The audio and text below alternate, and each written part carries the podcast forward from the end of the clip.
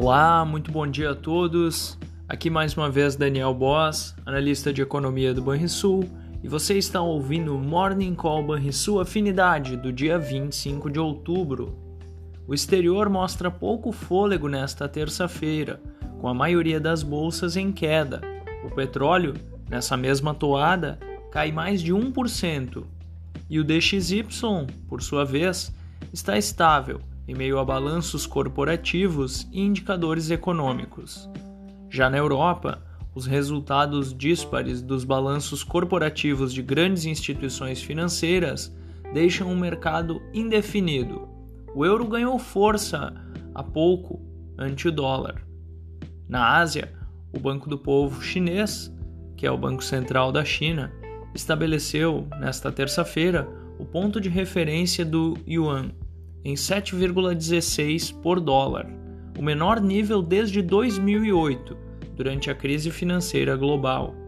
A medida amplificou a pressão que a divisa já vinha enfrentando diante de incertezas sobre a segunda maior economia do planeta. Essas foram as notícias internacionais. E por aqui, o destaque ficará por conta da prévia da inflação oficial de outubro.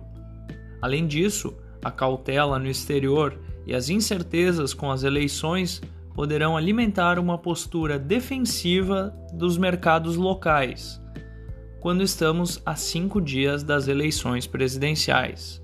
A cena política poderá ofuscar o resultado do IPCA 15, seja ele qual for, a ver o desdobramento dessa semana cheia. Fechamento do mercado. O dólar fechou a segunda-feira com alta de 3% aos R$ 5,30. O Ibovespa afundou 3,2% aos 116.012 pontos e o S&P 500 na contramão subiu 1,1% aos 3.797 pontos. O DI futuro para janeiro de 2024 subiu 4 pontos base a 12,87%. Já o DI futuro para janeiro de 2027, o juro longo, subiu 19 pontos base, a 11,71%.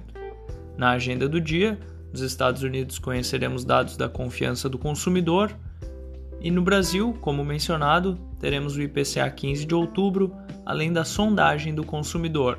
Você ouviu o Morning Call e sua afinidade com os destaques do dia. Acompanhe de segunda a sexta-feira o nosso overview.